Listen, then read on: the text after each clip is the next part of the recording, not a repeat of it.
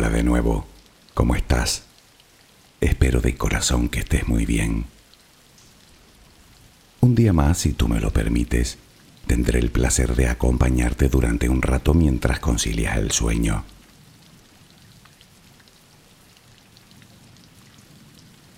En un libro del historiador griego Herodoto, allá por el siglo IV a.C., aparece la primera referencia escrita de la mítica fuente de la eterna juventud. Seguro que has oído hablar de ella. Es una legendaria fuente que curaba y rejuvenecía a cualquiera que bebiera de sus aguas o se bañara en ellas. Se cuenta que el mismísimo Juan Ponce de León oyó hablar de ella a los nativos de Puerto Rico cuando conquistó la isla. Muchos la han buscado, pero nadie ha logrado encontrar jamás dicho lugar. Bueno, mi intención tampoco es hablar de la fuente de la eterna juventud, aunque sí quiero hablarte de una fuente, de la fuente del eterno sufrimiento. Esa sí que existe, ya lo creo. Tú llevas una encima como yo llevo la mía. Es un surtidor del cual el agua nunca deja de brotar. A veces nos da la impresión de que para, pero no, solo es una ilusión puede llegar a ser una fuente esquiva, engañosa, manipuladora, distorsionadora. Imagina lo que sería detener el flujo de esa agua. Bueno, pues no puedes. No digo que no lo puedas controlar, digo que no lo puedes detener.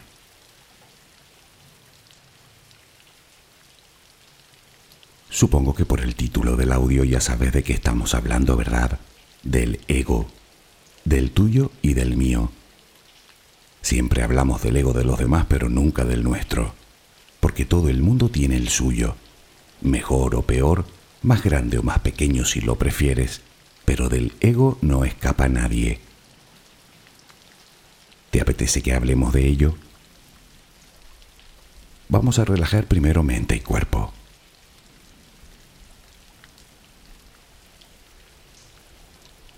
Colócate en la posición que prefieras para dormir. ¿Estás cómodo? ¿Estás cómoda? Toma una respiración muy profunda por la nariz. Retén el aire un par de segundos y durante esos instantes di gracias. Gracias por lo que eres, por lo que tienes por lo que el universo te ha dado y por lo que te ha de dar. Luego suelta el aire lentamente por la boca. Vacía los pulmones por completo. Inspira, agradece desde lo más profundo de tu corazón y exhala. Repítelo un par de veces más.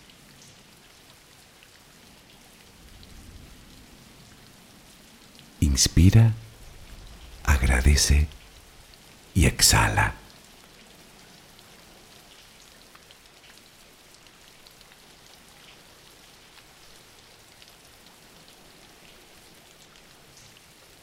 Continúa respirando serenamente. Cada vez que exhalas, notas cómo sale de ti toda la tensión acumulada durante el día No tengas prisa. Respira despacio.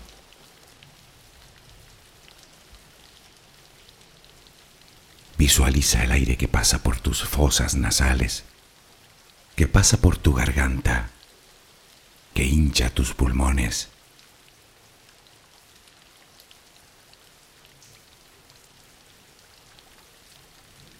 Ahora relajaremos el cuerpo.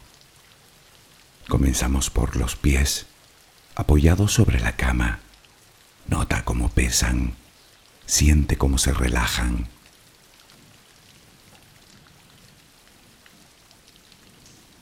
Continúa por las pantorrillas.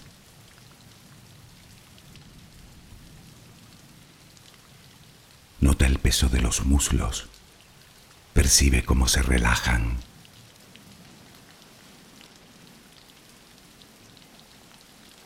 Todos los músculos de las piernas se relajan completamente.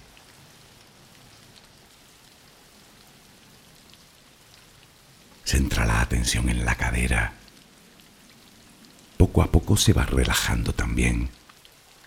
Percibes el peso.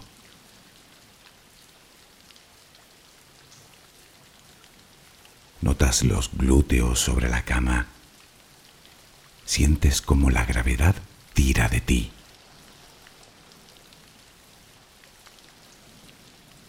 Nota el peso ahora de la espalda.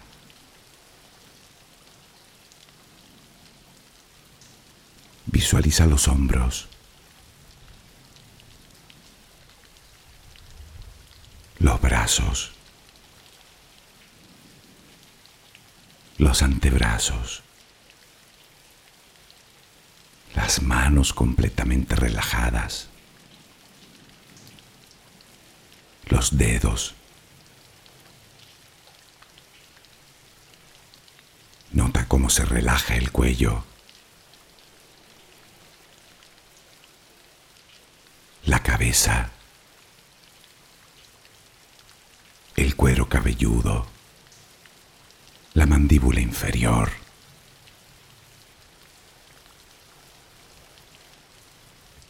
Procura que tu respiración siga siendo serena y tranquila.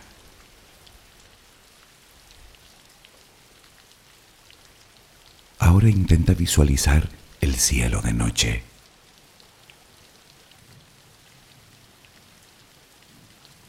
entre todas las estrellas que puedes ver, una de ellas parece más brillante que las demás. ¿La ves? La tienes ahí delante. Esa estrella te envía su luz y su energía para que tú la respires. Visualiza que lo que entra por tus fosas nasales es esa luz y esa energía, blanca, suave, tranquilizadora. Siente cómo te va llenando por dentro y cómo llega a todos los rincones de tu interior.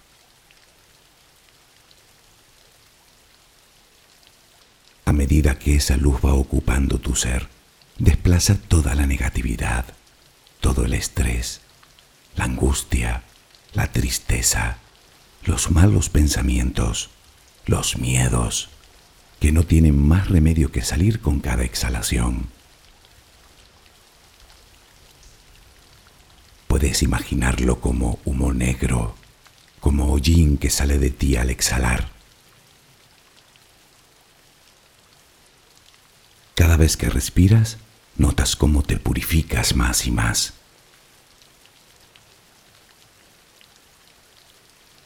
Siente como todo tu cuerpo se va llenando de esa luz. Primero los pies, las piernas, toda la cadera se llena también de luz, el abdomen, el pecho se llena de luz. la espalda. Inspira la luz. Llega hasta los hombros. La luz se cuela por tus brazos. Llega hasta las manos, los dedos. La luz llega hasta tu cuello. Toda la cabeza se llena de esa extraordinaria energía. La notas en la frente, en las sienes, en la parte posterior de tu cabeza, en las palmas de las manos, en las plantas de los pies. Esa luz es amor. Te estás llenando de amor. Poco a poco todo tu cuerpo se llena de amor, hasta que ya no cabe más y comienzas a exhalarlo. Inspiras luz, exhalas luz. Inspiras amor, exhalas amor. Hazlo lenta y apaciblemente. Inspiras luz, exhalas luz. La luz ilumina tus pasos. Déjate guiar por ella. Notas la paz en tu interior. Siéntela. Disfrútala. Inspiras amor. Exhalas amor. Continúa respirando serenamente.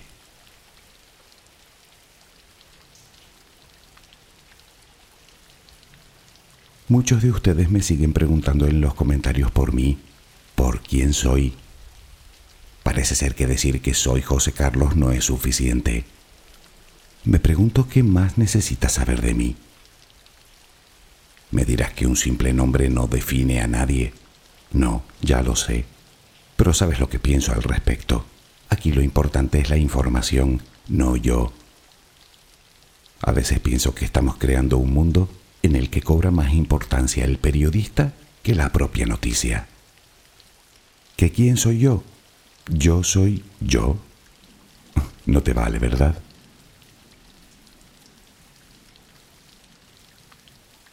¿Y si yo te dijera que no quiero saber más que tu nombre? Si tienes más, si tienes menos, si te dedicas a esto o a lo otro, tu edad, tu religión, tus gustos, tus tendencias políticas, tus orientaciones sexuales. Honestamente me da igual. Porque lo que yo deseo es dirigirme a ti, a esa persona vulnerable, noble, tolerante, solidaria, generosa, libre y pura que eres. Una vez que te despojas de ese velo de circunstancias que te rodean, claro.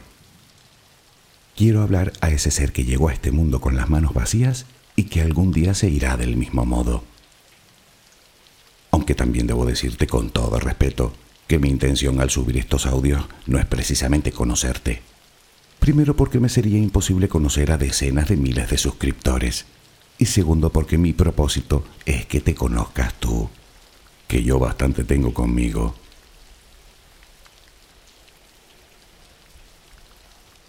En cualquier caso te haré la pregunta, ¿quién eres? ¿Lo sabes realmente? ¿Qué me responderías? ¿Tu nombre? ¿Tus apellidos? ¿Tu edad cronológica? ¿Tu trabajo o nivel de estudios? ¿Tus logros? Tal vez tu estado civil o situación familiar, tu residencia, tus aficiones. ¿Vale? Todo eso está muy bien. Describen perfectamente lo que es tu vida. Pero es que yo no te estoy preguntando eso. Te pregunto quién eres tú. Imagina que sales un instante de ti y te miras, despojada o despojado de todo, de tu ropa, de tus apellidos, de tu edad, de tus riquezas, sean muchas o pocas, de tus condicionamientos sociales, de tus repetitivos pensamientos, de tus creencias. Despójate de todas las circunstancias de tu vida. ¿Quién es esa persona que está ahí? ¿La reconoces? Reflexiona un poco. No es tan sencillo como parece, ¿verdad? O sí, según se mire. Por cierto, hablando de esa persona, ¿te gusta? Sí, no, algunas cosas. Dirás que le falta, que le sobra.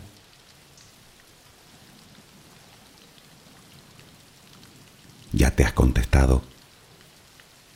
Sabes que no has sido tú quien ha respondido, ¿verdad? ha sido tu ego. Si lo miras en perspectiva verás que en esas circunstancias no hay mucha diferencia entre tú o yo o cualquier otro ser humano que haya vivido en este planeta, sea rico, pobre, rey o vasallo. La diferencia la vemos nosotros, nuestros egos. Pero sigamos e intentemos desenmascarar a ese tunante que nos vuelve la vida del revés.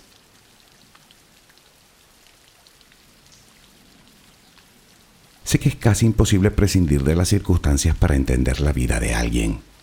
Ya lo decía el filósofo español Ortega y Gasset, yo soy yo y mi circunstancia.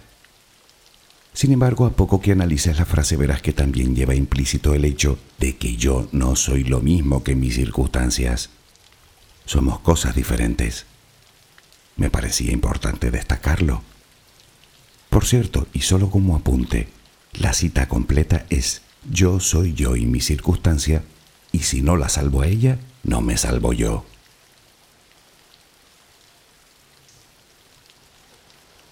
Llegamos al punto en el que no podemos posponer más la pregunta. ¿Qué es el ego? La palabra procede del latín y significa yo, literalmente. Para la psicología, el ego es la instancia psíquica a través de la cual el individuo se reconoce como yo y es consciente de su propia identidad. Según Freud, estamos compuestos por algo así como tres yos. El ello, es el conjunto de nuestros deseos e impulsos, el super yo, que está formado por la moral y las reglas sociales, y el tercero, el ego, que es el equilibrio entre uno y otro, es decir, que media entre la realidad del mundo exterior y nuestros instintos.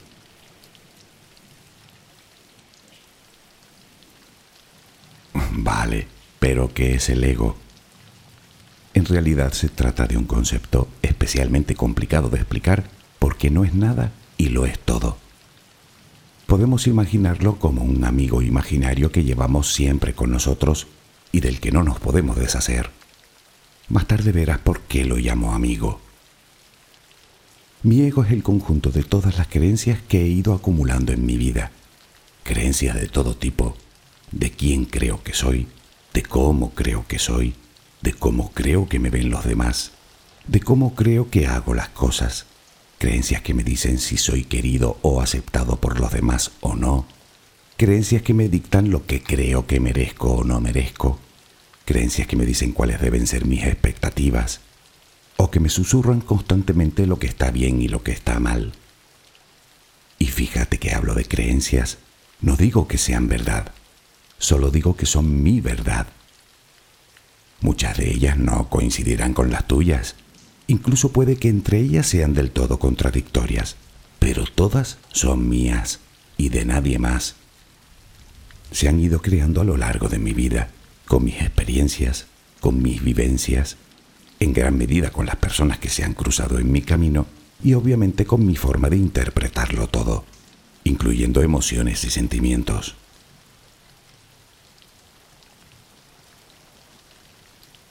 Ahora recordaba aquello de nada es verdad ni es mentira, todo depende del color del cristal con que se mira.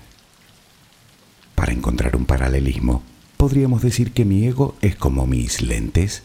Por ellas solo puedo ver yo, y además son diferentes a las tuyas. Por mucho que se parezcan, no hallarás dos lentes iguales. Por ello es tan fácil que dos personas reaccionen de forma diferente ante una misma situación. Tu ego es la idea que tú tienes de ti y mi ego es la idea que yo tengo de mí. No es más que una ilusión, la ilusión de quién creemos que somos.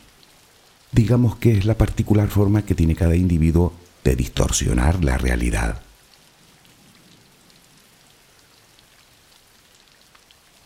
Naturalmente todo comienza en nuestra infancia, normalmente en la figura de nuestros padres que fueron los que en definitiva crearon nuestra primera realidad. A medida que crecemos, todo se complica. El bombardeo constante de opiniones van formando lo que llaman un falso yo. Y poco a poco vamos alejándonos cada vez más de nuestro yo verdadero, aquel con el que nacimos, ¿recuerdas? Vulnerable, tolerante, generoso, solidario, noble, libre, puro, el resultado es que terminamos completamente engañados, por eso lo del falso yo. Por un lado nos gusta pensar que somos libres, incluso nos jactamos de ello, pero en el fondo todo nuestro bienestar depende de los demás, de cuestiones siempre ajenas a nosotros. En nuestra instintiva necesidad de ser aceptados por la manada, perdemos nuestra propia identidad para disfrazarnos de cualquier moda, dogma, tendencia, corriente.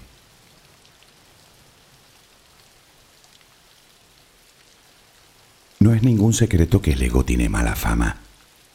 De hecho, en el lenguaje coloquial decimos de una persona egoísta, vanidosa y desagradable que tiene un problema de ego. Probablemente digamos de ella que tiene un ego enorme. Pero no nos confundamos. Mi propósito de ayudarte con cada audio que subo también es ego. Casi todo lo es. Y no hay egos grandes ni pequeños. Sería preferible decir que son egos bien o mal educados.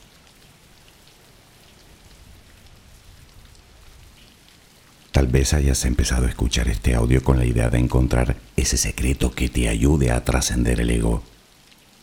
Ojo, que no es lo mismo que no tener ego. No tenerlo te llevará a una depresión y trascenderlo es algo así como pasar por encima de él para que nada te afecte. No poco se ha escrito sobre eso.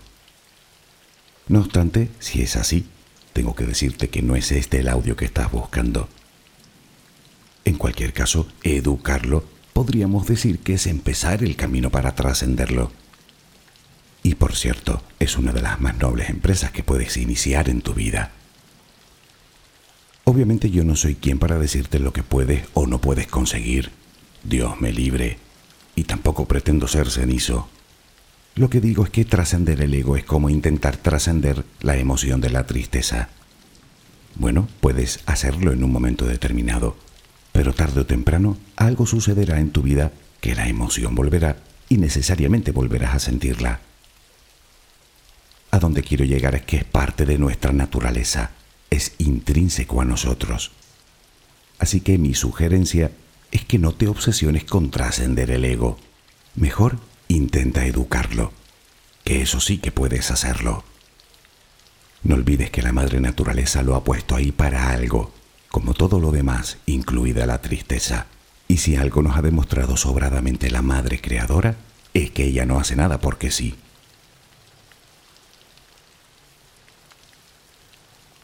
Antes te hablé del ego como un amigo imaginario. Y de hecho pensamos en él como un enemigo que llevamos dentro, pero no lo es. Al menos él se considera tu amigo. Tanto es así que se pasa el día intentando defenderte. Piensa en la última vez que recibiste una crítica, o la última vez que alguien te insultó, o que alguien te hirió emocionalmente. ¿Qué sentiste? ¿Cómo reaccionaste? ¿Cómo fue el dolor? ¿Sentiste la necesidad inmediata de venganza? Ese fue tu ego.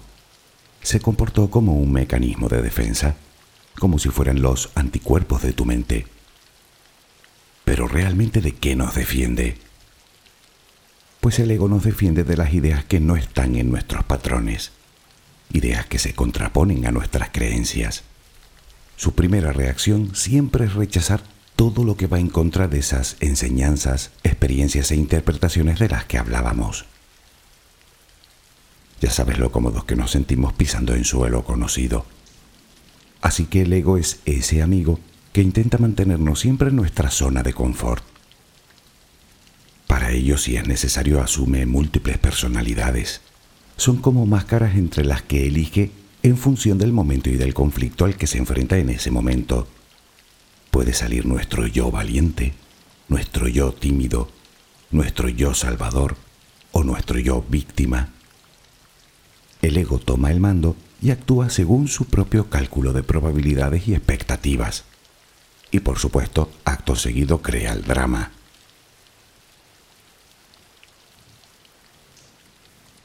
Ahora intenta recordar la última vez que presenciaste una discusión entre dos o más personas de política sin ir más lejos.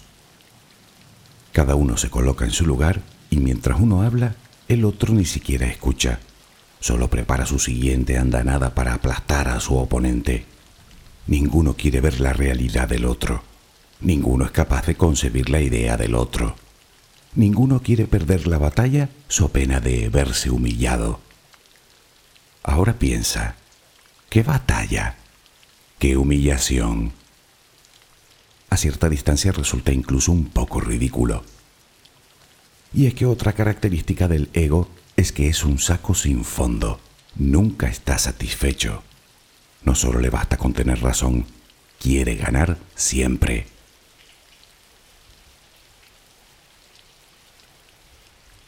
Ahora mismo tengo la extraña sensación de estar creándote más preguntas que respuestas.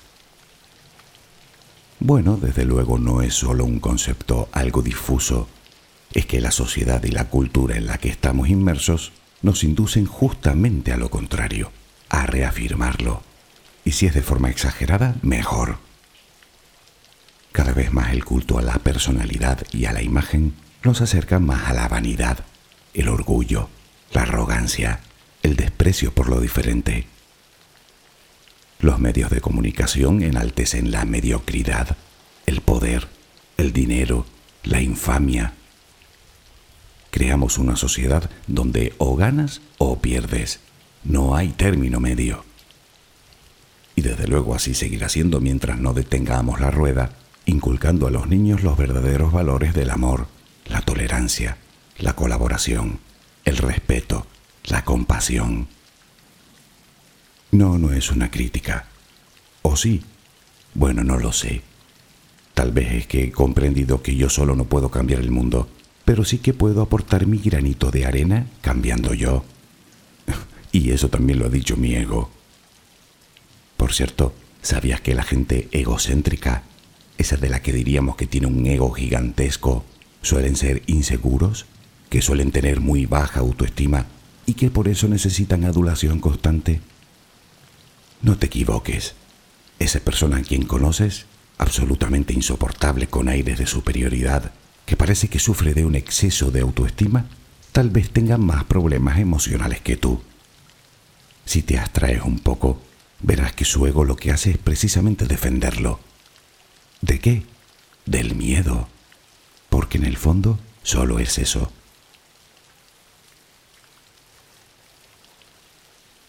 A estas alturas del audio y con todo lo dicho, creo que la pregunta es, si no me puedo deshacer de mi ego, ¿qué demonios hago con él? Bueno, pues lo mismo que hacemos con todas esas cosas de las que no podemos desprendernos, aceptarlo. No queda otra. Claro que siendo realistas el inconveniente llega cuando ni siquiera tenemos la menor idea de que llevamos ese amigo a cuestas. Por lo tanto, una vez aceptado, el siguiente paso es tomar conciencia de él. El ego está ahí, de eso no te quepa duda. Y como te dije, casi todo es ego. Hasta los santos tienen el suyo. Y no digo que yo sea un santo, digo que es la prueba de que no tiene por qué ser necesariamente malo. Así que sería más útil intentar detectar cuándo es un problema y cuándo no, cuándo nos libera o cuándo nos esclaviza, o dicho de otra manera, saber cuándo ese amigo nos defiende o cuándo actúa contra nosotros. Creo que a la postre nos resultará más práctico.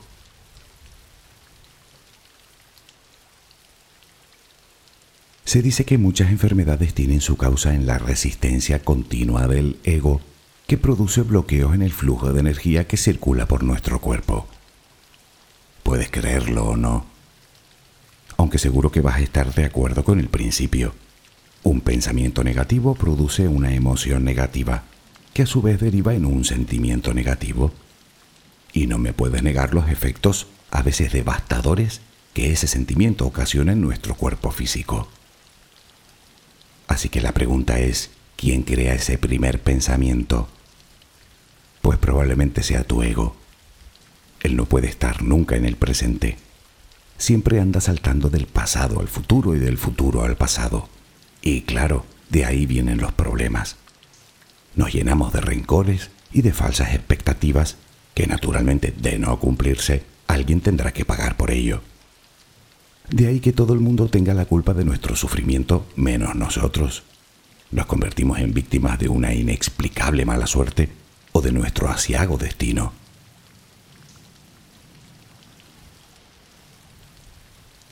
Como ves, todo parte de la misma raíz nuestro pensamiento, que es quien alimenta el ego.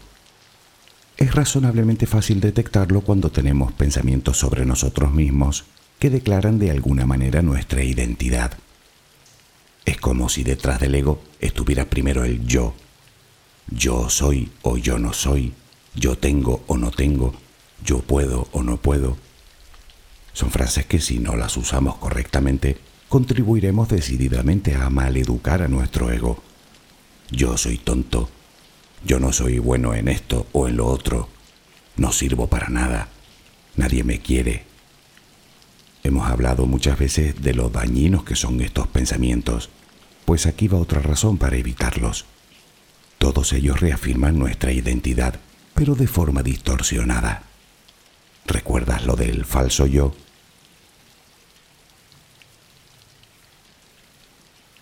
Otra forma de detectarlo es sentir el rastro emocional que deja a su paso. Sin ir más lejos, con afirmaciones como las anteriores incrementarás tu desazón, tu desilusión, tu impotencia, tu frustración. De igual manera en el resto de relaciones, cuando sentimos envidia o ira o rencor o inseguridad o insatisfacción o la necesidad de impresionar a alguien o la exigencia de tener razón a toda costa, es el ego el que habla y actúa por nosotros.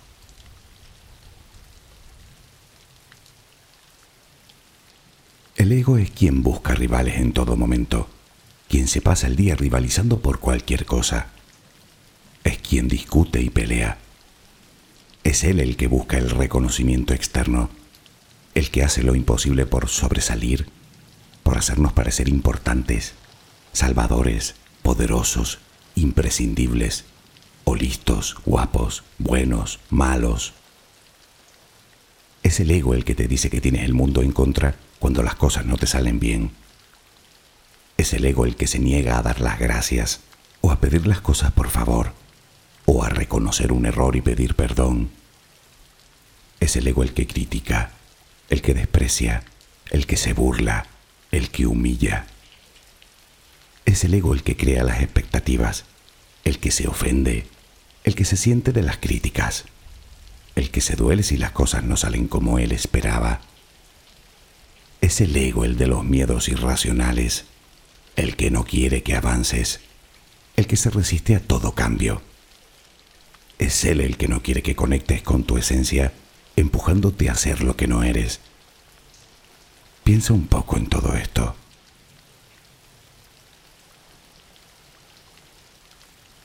¿Te haces una idea del coste de tiempo y energía que supone estar siempre a la defensiva, siempre discutiendo por todo? siempre queriendo tener razón, siempre queriendo más, buscando más, necesitando más. Un ego así termina por convertirnos en alguien que siempre tiene la crítica en la boca, alguien negativo, siempre disconforme, siempre insatisfecho. Por otro lado, ¿sabes lo que ello produce en los demás? Sensación de hastío, de rechazo, de cansancio emocional esas largas discusiones bizantinas que no llevan a ningún lado. Bueno, sí, a tener razón.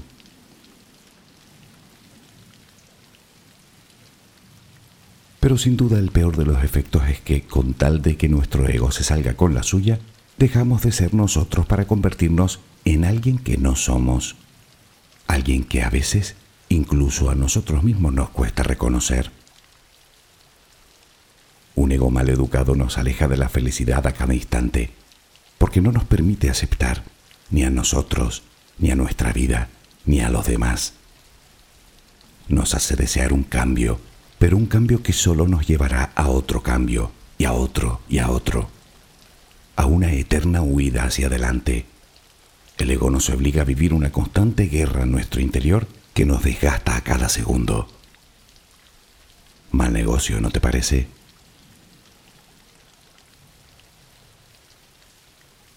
Insisto, el ego no tiene por qué ser malo, aunque eso sí, una vez que somos conscientes de su existencia, debemos trabajar para no dejar que sea él quien tome las riendas de nuestra vida. Pero bueno, dejemos de criticar al ego, que al fin y al cabo la crítica es tarea suya, y comencemos a educarlo de forma correcta. Muchas de las recomendaciones te sonarán si has escuchado audios anteriores. Siempre te digo lo mismo, no existen las fórmulas mágicas para cambiar. existen las ganas, la constancia y la paciencia.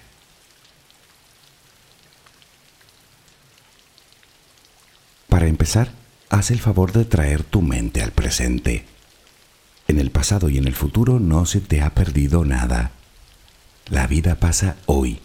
Ayer ya pasó y mañana está por pasar. Que por cierto, por mucho que insistas, no tienes ni idea de cómo será. Además, nuestro ego se desarma en el presente, se siente muy incómodo.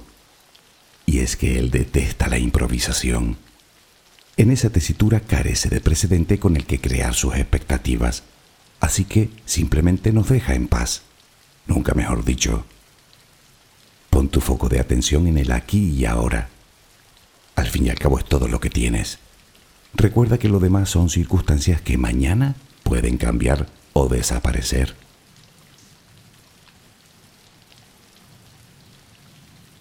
Y hablando del presente, te vendría muy bien practicar la meditación de atención plena. En poco tiempo notarás que, al menos el tiempo que dura la sesión, serás verdaderamente libre y notarás esa paz interior que todos buscamos desesperadamente. Poco a poco esa paz se irá extendiendo a lo largo de la jornada. Puede que nunca llegues a la iluminación, pero como decíamos antes, eso no significa que no puedas iniciar el camino.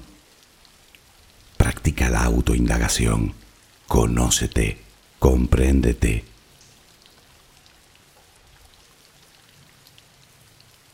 Por otro lado, también sabemos que el ego necesita de nuestro pensamiento para existir así que deja de alimentarlo con afirmaciones que nada tienen que ver con la realidad. ¿Cómo? Pues haciendo algo que te he recomendado muchísimas veces y que no me cansaré de repetir. Vigila lo que piensas. Haz un esfuerzo por escuchar tus pensamientos. Ellos y las relaciones emocionales que vienen a continuación te dan las pistas. Así que escúchate con atención.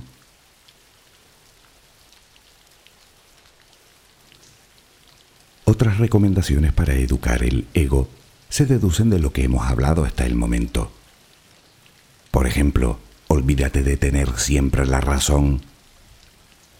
¿Recuerdas la discusión de política? Dialoga en vez de discutir. Y si no es posible, calla. Ya sabes lo que se suele decir. Muchas veces más vale tener paz que tener razón. Y por cierto, si lo miras fríamente, a veces dar la razón le hace más daño al otro que a ti.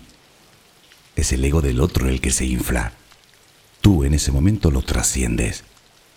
Recuerda que es el ego el que discute. Además, pregúntate esto.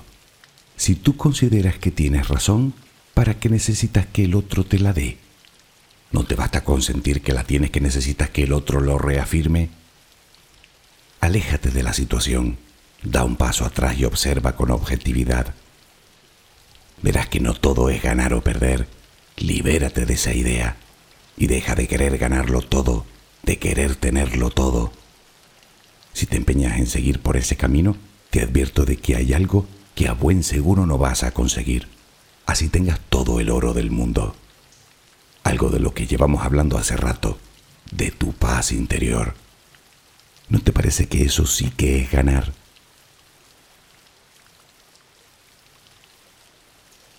Por otro lado, bien vale recordar que quien te ofende no te ofende a ti. En todo caso, ofende a tu ego, que es el que está siempre a la defensiva.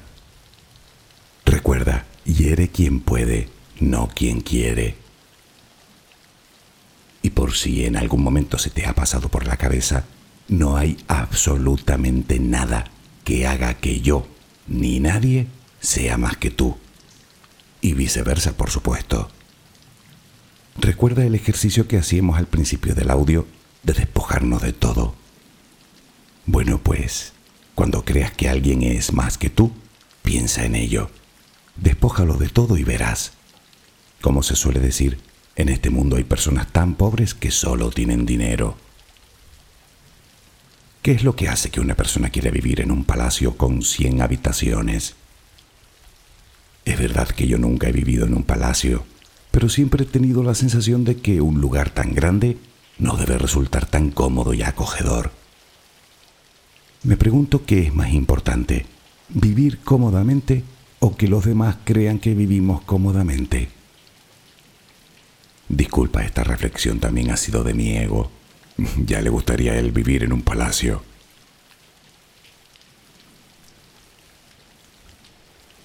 Tú no eres tus circunstancias. No te identifiques en base a ellas. Solo conseguirás engañarte y creerte a alguien que no eres. Deja de compararte con los demás y comienza a defender tu singularidad. Las comparaciones, aparte de ser odiosas, solo sirven para maleducar a nuestro ego, por exceso o por defecto. Sé humilde y no te tomes tan en serio. No merece la pena. Ríete un poco de ti. A tu ego no le va a gustar, pero solo tienes que darle tiempo. Hasta que se acostumbre. O mejor, hasta que se reeduque.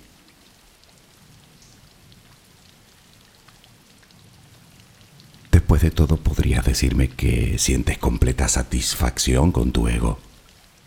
Bueno, podría ser. Pero eso también lo estaría diciendo tu ego. En cualquier caso, ¿es así? ¿Te sientes conforme con él? Deduzco entonces que eres una persona feliz, que ya no tienes miedo al fracaso, al rechazo, a la crítica, que ya no te importa salir de tu zona de confort y descubrir nuevos mundos, que la timidez o la vergüenza ya no son un problema para ti, que eres realmente libre y que has dejado de ser un títere bailando al son de la moda de turno. Supongo que te has desprendido de la necesidad de aprobación de los demás, de gustar a todo el mundo, de ganar. ¿Es así? Pues que sepas que tienes toda mi admiración, ah, aunque mi ego te tiene envidia. Tener el ego mal educado significa vivir en el sufrimiento innecesariamente. Piénsalo por un momento. La mayoría de conflictos que suceden a tu alrededor son producidos por el ego. Todas las emociones que deja atrás de sí no hacen más que fastidiar a ti y a los demás. Son como venenos que debemos evitar por responsabilidad hacia nosotros y hacia nuestro entorno. Así que educar el ego significa dejar de hacer daño a todo el mundo, incluyéndote a ti, claro.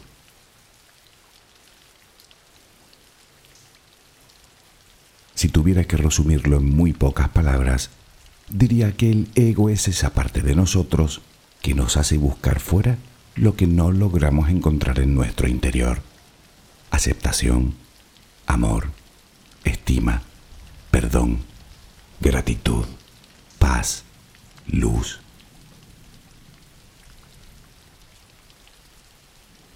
Tú me preguntas quién soy mientras yo lucho por mantener a mi ego bajo control, que mi trabajo me cuesta porque es ese a quien quieres conocer, no a mí. A mí ya me conoces. ¿Cómo que no? Busca dentro de ti. Ahí es donde me conocerás.